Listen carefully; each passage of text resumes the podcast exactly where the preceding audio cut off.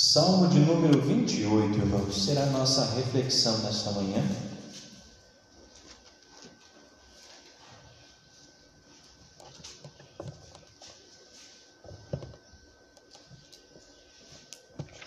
Desculpem-me, Salmo 28, não, Salmo 27.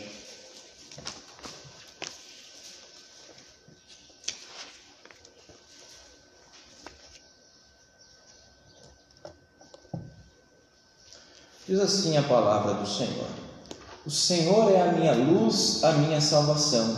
De quem terei medo? O Senhor é a fortaleza da minha vida, a quem temerei? Quando malfeitores me sobrevêm para me destruir, meus opressores e inimigos, eles é que tropeçam e caem. Ainda que um exército se acampe contra mim, não se atemorizará o meu coração. E se estourar contra mim a guerra, ainda assim terei confiança. Uma coisa peço ao Senhor e a buscarei, que eu possa morar na casa do Senhor todos os dias da minha vida, para contemplar a beleza do Senhor e meditar no seu templo. Pois no dia da adversidade, ele me ocultará no seu pavilhão, no recôndito do, do seu tabernáculo me acolherá. Elevar-se-á sobre uma rocha, elevar-me-á sobre uma rocha Agora será exaltada a minha cabeça acima dos inimigos que me cercam. No seu tabernáculo oferecerei sacrifício de júbilo, cantarei e salmodiarei ao Senhor. Ouve, Senhor, a minha voz, eu clamo. Compadece de mim e responde-me. Ao meu coração me ocorre, buscai a minha presença. Buscarei, pois, o Senhor, buscarei, pois, Senhor, a tua presença não me escondas, Senhor, a tua face, não me rejeites com ira o teu servo, tu és o meu auxílio, não me recuses, nem me desampares, ó Deus da minha salvação. Porque se meu pai e minha mãe me desampararem, o Senhor me acolherá. Ensina-me, Senhor, o teu caminho e guia-me por vereda plana, por causa dos que me espreitam. Não me deixes à vontade dos meus adversários, pois contra mim se levantam falsas testemunhas e os que só respiram crueldade. Eu creio que verei a bondade do Senhor na terra dos viventes. Espera pelo Senhor. Tem bom ânimo e fortifique-se o teu coração. Espera, pois, pelo Senhor. Vamos orar mais uma vez, irmãos. Senhor, ensina-nos nesta manhã Abra os nossos olhos, Pai. Corrija-nos. Que ao olhar para a tua palavra, ao olhar para este salmo, Senhor, sejamos confrontados, sejamos educados, sejamos ensinados, sejamos quebrantados, Pai. Em nome de Jesus que nós oramos. Amém. Meus irmãos, eu não sei se a impressão é minha ou se isso acontece mesmo e vocês podem refletir um pouco sobre isso também. Muitas das vezes nós olhamos para os personagens bíblicos e nós achamos que eles vivem em um mundo diferente do nosso. Eles têm experiências diferentes da nossa. Nós olhamos para os personagens bíblicos e muitas vezes nós achamos que eles estão em uma outra realidade. Na verdade, nós achamos até que eles eh, são super crentes, super pessoas. Por exemplo, Davi. Quando você se lembra de Davi, o que, que vem na sua mente? O jovem que venceu aquele gigante. Quando você olha para Davi, você vê as suas grandes conquistas, o grande rei de Israel. Quando você olha para Davi, você se lembra que foi ele que foi buscar a arca da aliança. Foi ele que planejou tudo para a construção do, do templo do Senhor. Então você olha para Davi e não consegue ver semelhanças. Mas ao estudar a palavra do Senhor um pouco mais atentamente, não só ficar aí tirando pontos, você vai percebendo, assim como Tiago nos lembra a respeito de Elias, homens sujeitos às mesmas coisas que nós somos. E olhando para Davi, nós nos vemos ali, claro que tem as suas as diferenças, é lógico, mas Davi é um ser humano como nós. Davi é alguém que precisa da graça como eu e você precisa. Davi é alguém que está vivendo no mundo, no mesmo mundo que eu e você estamos, um mundo que, é, que tem inimigos, um mundo que tem adversidades, um mundo em que tem dores, que tem lutas, um mundo em que tem pecado. Nós, apesar de vivermos bastante tempo depois dele, nós também vivemos em tudo isso, estamos cercados. O nosso mundo é um mundo instável, irmãos. Assim como na época de Davi. Mas também, assim como na época de Davi, havia Deus, o Deus de Israel, que era pelo seu povo, o Deus de Davi. Mas não é só o Deus de Davi, é o nosso Deus também. Por isso, ao olhar para este texto, nós podemos sim nos ver nele, nós podemos sim olhar para ele e ser ah, advertido, admoestado, mas também encorajados por, pela experiência que teve Davi.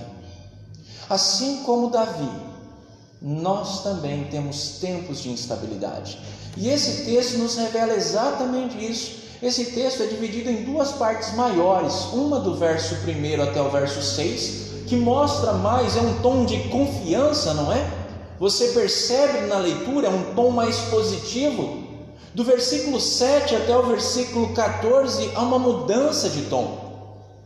É um pedido, é um lamento, que também revela a confiança de Davi, mas de outra forma. E por que que tem esse movimento tão brusco? por conta da instabilidade na qual Davi vivia. O mundo em que Davi vivia era instável e apresentava situações as mais diversas possíveis. Da mesma forma, o nosso mundo é instável. Você lê a, a, o noticiário e você vê isso. Mas não só o mundo é instável, você também é. Você é cheio de altos e baixos, assim como eu sou. Você acorda parecendo que vai, nossa, se chegar um, um gigante na sua frente, você vai vencer. Daqui a pouco, se chegar uma formiga, você já fica desesperado. Isso revela a instabilidade em que nós vivemos. E hoje, irmãos, nós vamos ver aqui que a certeza de que somos acolhidos por Deus é que nos dá estabilidade em meio a tanta instabilidade. A certeza de que somos acolhidos por Deus é que nos dá estabilidade em meio à nossa instabilidade. Vejamos como o texto nos apresenta isso. Primeiro, irmãos, nós vamos ver que o conhecimento de Deus gera confiança em nosso coração. O conhecimento de Deus gera confiança em nosso coração. Observe o que Davi diz: O Senhor é a minha luz e a minha salvação. De quem terei medo? O Senhor é a fortaleza da minha vida. A quem temerei? Quando malfeitores me sobrevêm para me destruir, meus opressores inimigos, eles é quem caem eles é quem tropeçam e caem. Ainda que um exército se acampe contra mim, não se atemorizará o meu coração, e se estourar contra minha guerra, ainda assim terei confiança. Por que, que eu digo a vocês que o conhecimento de Deus que gera confiança em nosso coração? Percebam que tem três declarações de Davi aqui acerca de quem Deus é. O Senhor é a minha luz e a minha salvação. O Senhor é a fortaleza da minha vida. Observe essas declarações de Davi. É o que Deus é.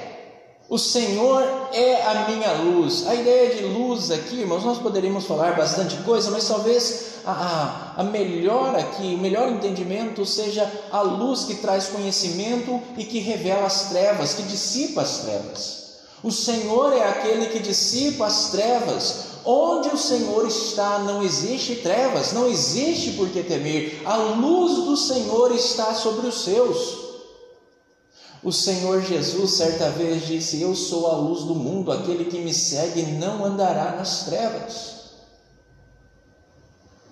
Então Davi compreende isso, Davi entende que o Senhor Deus é a sua luz. É a sua luz. Eu não sei se você já parou para pensar como a luz traz segurança para a gente, né? Às vezes as crianças estão com medo de um lugar escuro. Às vezes nós pedimos para, vamos buscar alguma coisa, mas está escuro. E muitas vezes os pais querem desafiar a coragem da criança. Não, mas vai no escuro mesmo, não precisa da luz, não. Mas eles só ficam seguros quando acendem a luz. Por quê? Porque a luz revela que não há nenhum perigo. Deus é assim também na nossa vida. A luz de Deus em nós, Deus como luz da nossa vida, deve revelar para nós que não há perigo algum. E ele deve trazer segurança, irmãos. Davi diz: O Senhor é a minha salvação. Claro que aqui não quer dizer no primeiro momento a salvação espiritual, mas sim a salvação no sentido de socorro, no sentido de auxílio, no sentido de libertação. E é o Senhor que de fato é a salvação, o auxílio do seu povo. Por isso, então, ele declara: O Senhor é a minha salvação. E por último, o Senhor é a fortaleza da minha vida. Se a minha vida é segura, não é por conta de que eu tenho saúde. Se a minha vida é segura, não é por conta da minha estabilidade financeira. Se a minha vida é segura, não é por conta do governo X ou Y. Se a minha vida é segura, não é porque eu tenho meu pai, minha mãe, meu cônjuge. Se a minha vida é segura, é porque Deus é a minha fortaleza. Essa é a declaração de Davi. Mas eu quero chamar a sua atenção porque Davi não fala de forma generalizada sobre isso. O que eu quero chamar a sua atenção é que Davi usa um pronome possessivo aqui que é muito importante. Davi diz que é meu, é meu, o Senhor é minha luz, o Senhor é minha salvação, o Senhor é a fortaleza da minha vida. Eu posso até entender e posso, e, e graças a Deus por isso, eu entendo que o Senhor é salvação do povo dele. Mas se eu não entender que o Senhor é a minha salvação, eu apenas estarei falando de algo ou sobre algo, mas não estarei falando com experiência, com intimidade. Irmãos, o Senhor, o conhecimento do Senhor é para ser experimentado. O Senhor não é um conceito abstrato do qual apenas falamos, o Senhor é uma pessoa com quem nós nos relacionamos. Por isso que a intimidade é importantíssimo para a nossa vida. Nós já vamos falar um pouquinho mais sobre intimidade quando falarmos a respeito da presença do Senhor, mas eu quero que você grave isso. O Senhor é tudo para Davi e deve ser para nós também. Essas perguntas que Davi faz, ou melhor, essas afirmações que Davi faz, essas declarações, elas são seguidas por duas perguntas. Observe no texto aí novamente. Versículo 1: O Senhor é a minha luz e a minha salvação. De quem terei medo? O Senhor é a fortaleza da minha vida. A quem temerei? Não há não há aqui, irmãos, uma confiança na pessoa em si. Não há aqui uma confiança no seu braço forte. Há uma confiança no Senhor. Depois da declaração de quem Deus é, é que Davi diz: De quem eu temerei? Ou a quem eu temerei, melhor dizendo, e de quem eu terei medo? Por isso, então, ele diz de forma muito corajosa: olha, se estourar uma guerra contra mim, se um exército se acampar, eu vou confiar. Porque eu confio em Deus, eu conheço quem Deus é. O que tem gerado medo em nosso coração, irmãos? O que tem gerado medo no seu coração? Você é capaz de fazer uma lista? Talvez os inimigos, doenças, morte, vírus, perder um emprego. O que, que tem gerado medo no seu coração? Como que nós podemos vencer esses medos? Nós não conseguimos impedir que o medo surja, mas nós podemos aprender a lidar com ele. Quando nós confrontamos o nosso medo com aquilo que nós sabemos, conhecemos acerca de Deus. Enquanto nós vivermos neste mundo, nós vamos ter que lidar com o medo. Mas a grande questão é como nós responderemos a esse medo. Como você tem respondido os seus medos? É importante que você faça essa pergunta para você mesmo. Porque, irmãos, o conhecimento que nós temos de Deus é que vai ser a base para a minha resposta. Eu preciso confrontar o medo que eu estou sentindo, seja por qual razão for, com aquilo que eu conheço de Deus. Com aquilo que eu conheço de Deus. Conversando com uma pessoa, ela me disse: Pastor, eu tenho medo de morrer e deixar meus filhos. O que vai ser deles? Você percebe como esse medo é idólatra? Porque essa pessoa acha que o que vai ser dos filhos está ligado a quem ela é. Ela é que dá sentido à vida dos filhos, é ela que dá segurança aos filhos. Nós precisamos ser confrontados com isso. Por quê? Porque aquilo que nós sabemos de Deus é quem vai nos ajudar a lidar com esse medo. Nós precisamos nos lembrar que Deus é o Pai, que Deus que é o provedor, que Deus que é o protetor, que Deus que é, irmãos, o nosso sustentador. É Ele quem vai cuidar dos nossos filhos, nós somos apenas instrumentos dele. Pastor, eu estou com medo de perder o emprego, pastor, e isso tem me causado sérias consequências. Precisamos confrontar este medo com aquilo que nós sabemos de Deus. É Ele que provê todas as coisas necessárias para a nossa vida. É assim, irmãos. O conhecimento que nós temos de Deus é quem faz com que nós lidemos com o nosso medo de uma forma bíblica. Mas Davi, ele nos revela, por conta da, do seu conhecimento de Deus, ele nos revela uma outra verdade, esse texto nos revela uma outra verdade. A presença do Senhor deve ser nosso maior anseio. O conhecimento de Deus deve gerar em nós desejo pela presença do Senhor, e vice-versa. É um círculo isso. E Davi, olha o que Davi diz: Uma coisa peço ao Senhor e a buscarei que eu possa morar na casa do Senhor todos os dias da minha vida.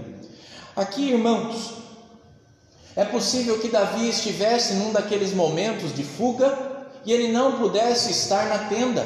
Ele não pudesse estar ali na presença do Senhor, uma vez que a tenda da congregação, aqui o templo ainda não estava construído, a tenda simbolizava a, arca, a presença do Senhor, a arca do Senhor simbolizava a presença de Deus.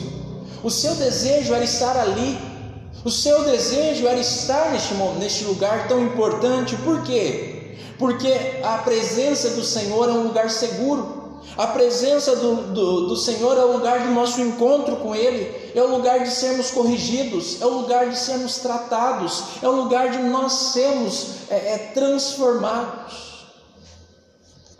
E muitas vezes nós nos esquecemos isso, ou esquecemos disso. Muitas vezes, irmãos, nós desprezamos a presença de Deus com muita facilidade. A presença do Senhor deve ser o nosso maior anseio. Se tem uma coisa que nós devemos ansiar, é por estar na presença do Senhor.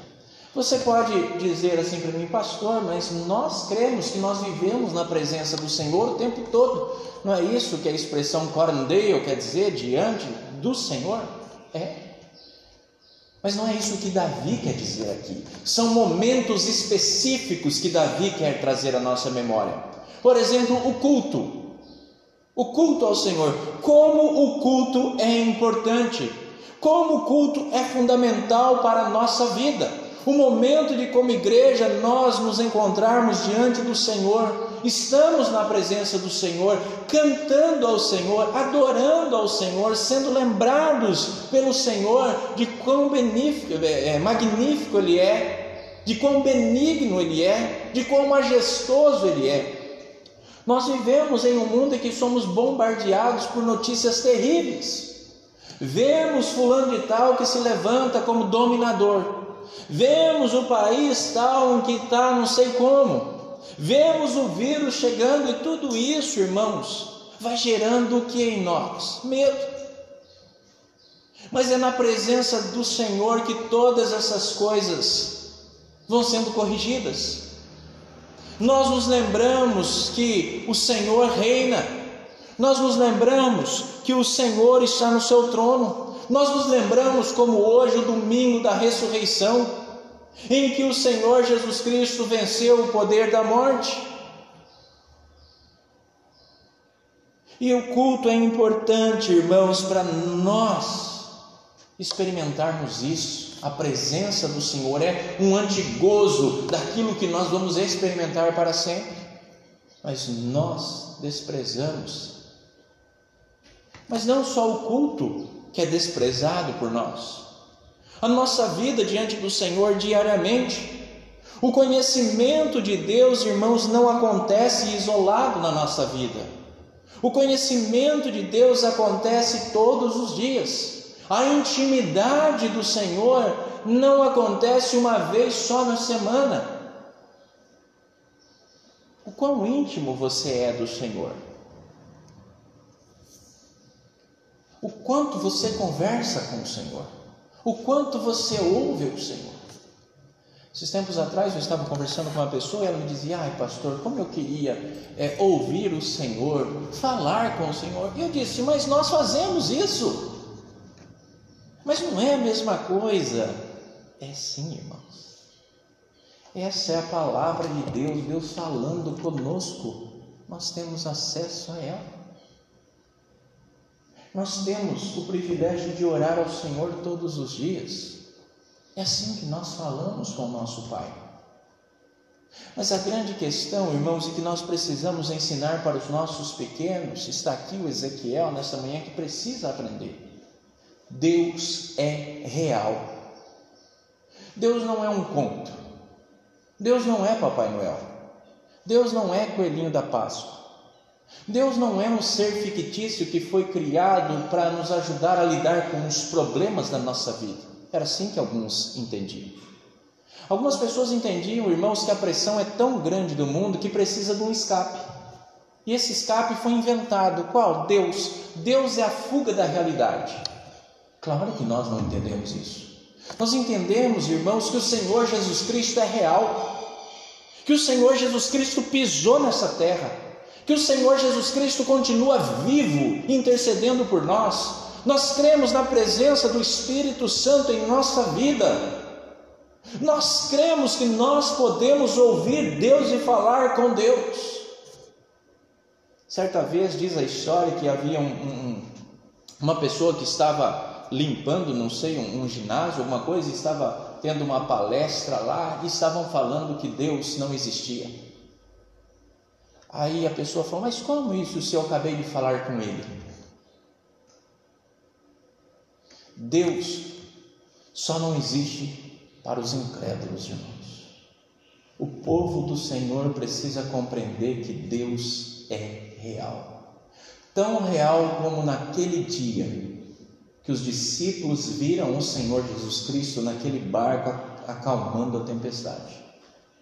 O Senhor Jesus continua real hoje, mas nós precisamos ver não pelos olhos, pela fé.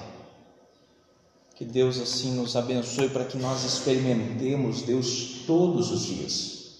Davi ele diz que olha, olha o que Davi diz. Versículo 4 ainda. Uma coisa peço ao Senhor e a buscarei que eu possa morar na casa do Senhor todos os dias da minha vida. Com qual objetivo? Para contemplar a beleza do Senhor e meditar no seu templo. É isso que nós precisamos, pararmos e contemplar o Senhor. Nós gastamos tanto tempo, irmãos, parados aí para lá e para cá, no celular, na televisão, contemplando tanta coisa idiota, desculpe a expressão, mas nós não temos um tempo significativo a começar em mim, nós não, temos, nós não temos um tempo significativo no qual nós paramos para contemplar a beleza do Senhor. Nós temos grande dificuldade de parar um pouco para olhar a criação e ver a grandeza do Senhor. Você se lembra o que Jesus ensina a respeito disso? Ele diz: olhem os pássaros, por quê? Só para contemplar a beleza? Da... Não! Para você ver como Deus cuida da criação, e aí o Senhor Jesus diz para a gente: então, você vale mais que os pássaros.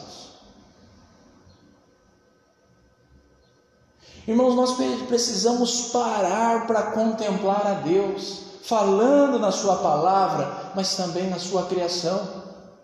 O texto diz para contemplar a beleza do Senhor, a beleza de todos os atributos do Senhor. Nós precisamos parar e meditar nos atributos do Senhor, a sua santidade, a sua justiça, a sua eternidade, a sua imutabilidade, a sua onipresença, a sua onipotência, a sua onisciência, e por aí vai. E por quê? Para que você saiba falar coisas difíceis, como esses nomes que eu disse? Não. Para que você conheça mais o seu Deus. Você percebe como estar na presença do Senhor tem tudo a ver com o conhecimento que nós falamos primeiro, e o conhecimento tem tudo a ver com a presença do Senhor? Quanto tempo nós investimos nisso? Às vezes passamos a semana inteira sem pegar a Bíblia na mão, sem fazer uma oração mais substanciosa, a não ser aquela: Senhor, obrigado pelo pão. Senhor, estou dormindo, estou indo dormir, obrigado. Não tem uma oração mais significativa. Nós não paramos um pouco e refletimos. Se você é como eu, você acaba de ouvir esse sermão, você sai daqui cinco minutos, pergunta o que, que o pastor falou, não lembro. Isso nós damos tanta graça ao Espírito Santo, porque o Espírito Santo aplica ao nosso coração e nos faz lembrar do tempo certo. Mas é preciso que nós sejamos diligentes na nossa reflexão, irmãos. Conhecimento, então, e anseio pela presença do Senhor andam juntos. Estar na presença do Senhor é o lugar mais seguro para estarmos. E como nós duvidamos disso? Você se lembra do barco? Que é um lugar mais instável do que aquele barco naquele dia?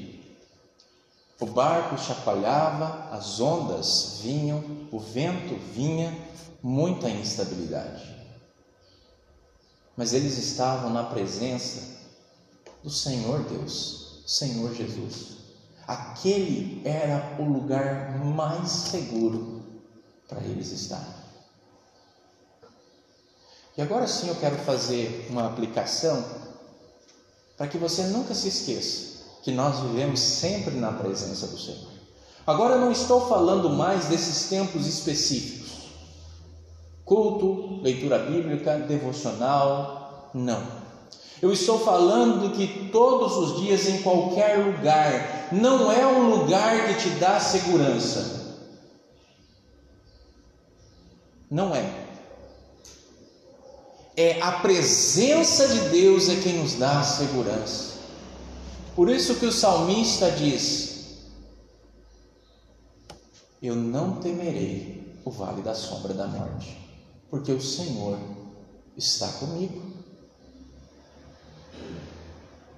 Aquele que está constantemente buscando a presença do Senhor tem consciência de estar constantemente vivendo na presença do Senhor. Nós não deixamos Deus em um lugar e saímos. Ah, os deuses dos povos antigos, eles eram muito circunscritos. O que quer dizer isso? Havia os deuses das montanhas, os deuses dos rios, os deuses de tal lugar. O Senhor não é isso. O Senhor não fica num templo fechado ali e nós que precisamos ir até o lugar que Ele está para encontrá-lo.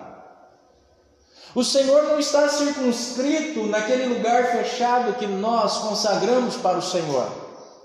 O Senhor está presente em toda a terra, nós vivemos na presença dEle e esta presença deveria trazer segurança ao nosso coração mas só conhece isso, só experimenta isso quem busca a presença do Senhor constantemente.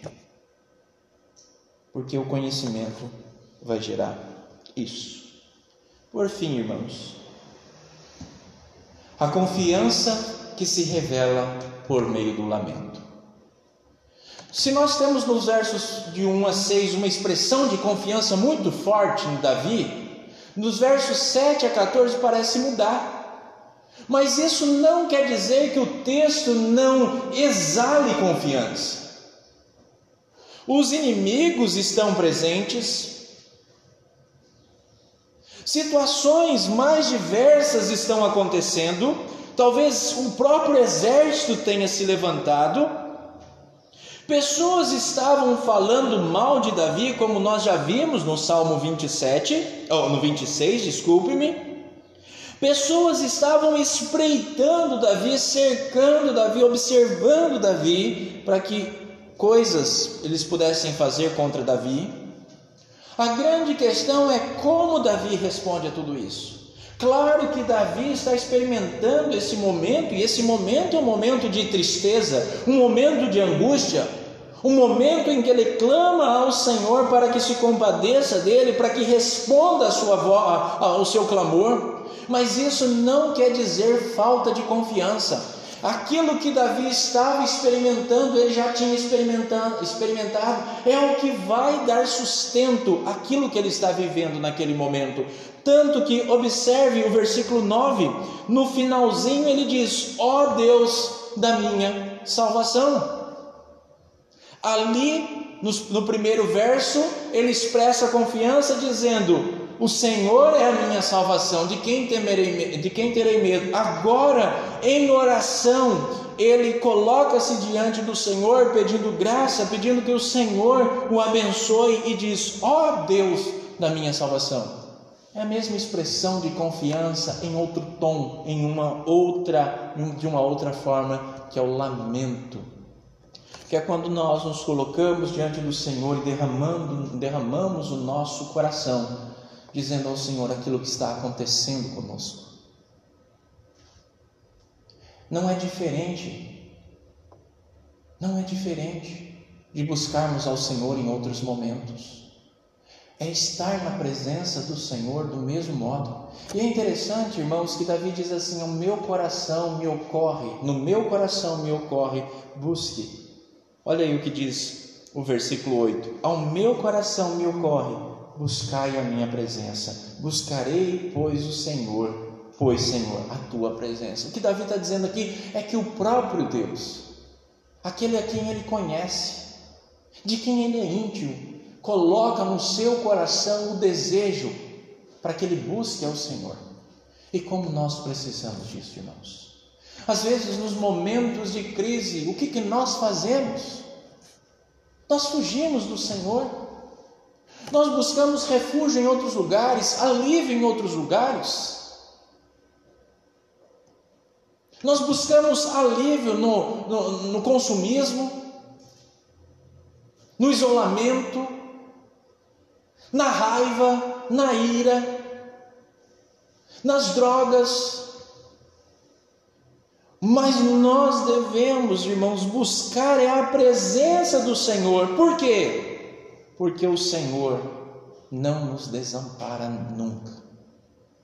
Os discípulos no barco estavam se sentindo desamparados. Por isso eles chegam para Jesus e dizem: Você não se importa que a gente vai perecer? Talvez a impressão que nós temos é que Deus não se importa conosco.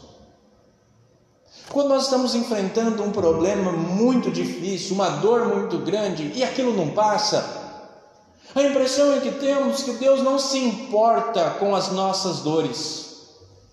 A impressão que nós temos é que Deus não se importa com as nossas lágrimas, com o nosso sofrimento. Mas essa impressão, irmãos, é uma impressão equivocada.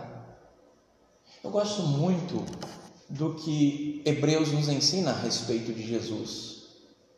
Em Hebreus nós aprendemos que Jesus veio a esse mundo e experimentou o que nós experimentamos, contudo, sem pecar.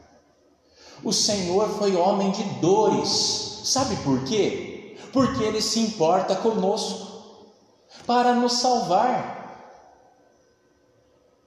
Então você não está dizendo a um Deus que não sabe nada a respeito disso. Você está se entregando ao Deus que conhece você. Um Deus que se encarnou e experimentou o sofrimento, o sofrimento muito maior do que eu e você passaremos, nem se nós somássemos. Homem de dores, eu e você nunca seremos classificados desta forma.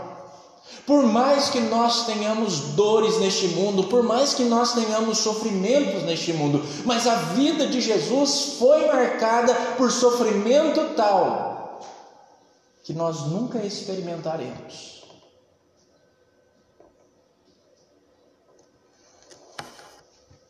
Olha o que diz o versículo 10.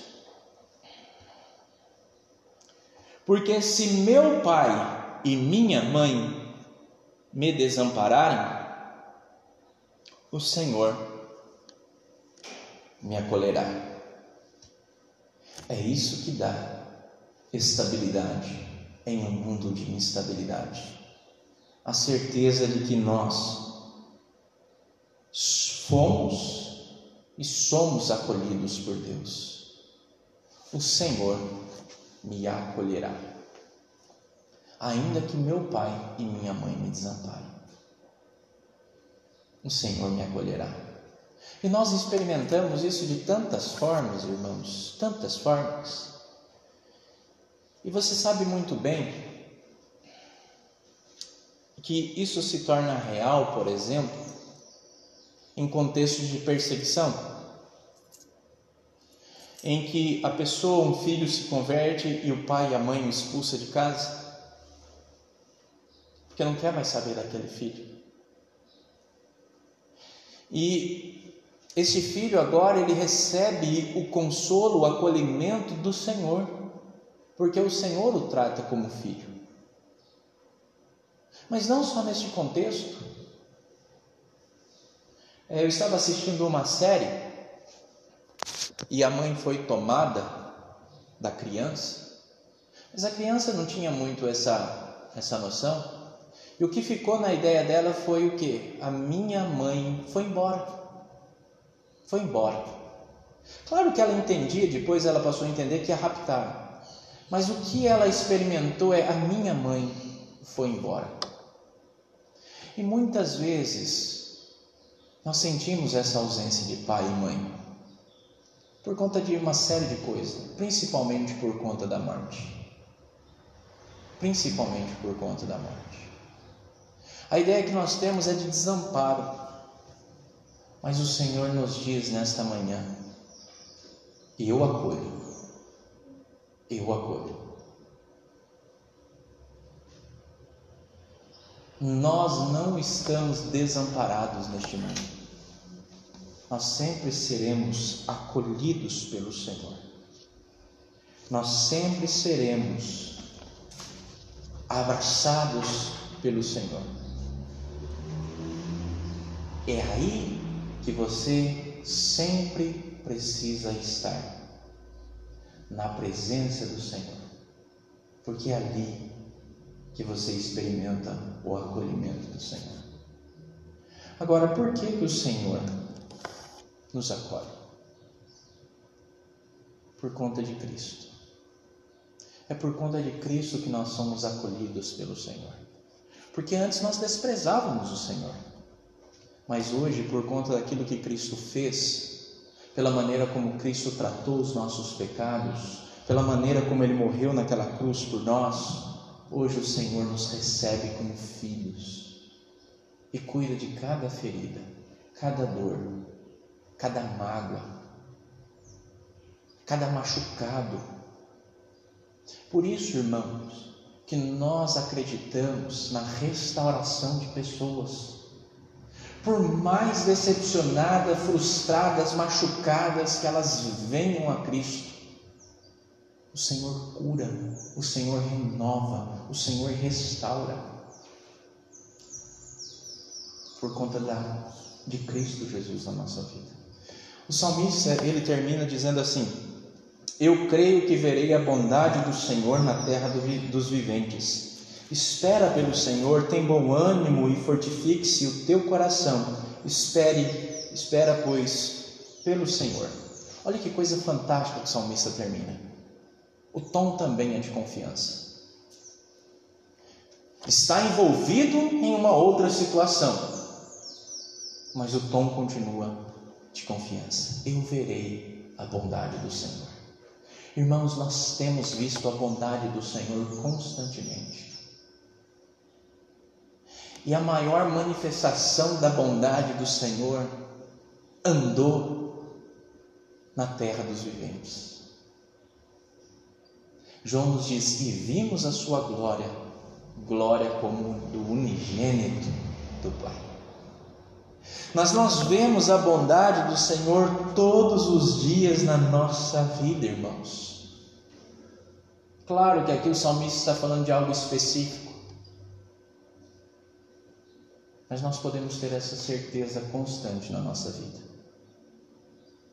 Por isso que o salmista também em outro lugar diz: certamente bondade e misericórdia me seguirão todos os dias da minha vida. Você é um cristão. Você foi salvo em Cristo Jesus. Você é filho e você desfruta da bondade do Senhor constantemente. E aí o salmista então fala para ele mesmo e para todos os demais que estão ouvindo: espera pelo Senhor. Nesta manhã o salmista nos diz: espera pelo Senhor. A pergunta que eu faço a você: vale a pena esperar pelo Senhor? Vale a pena?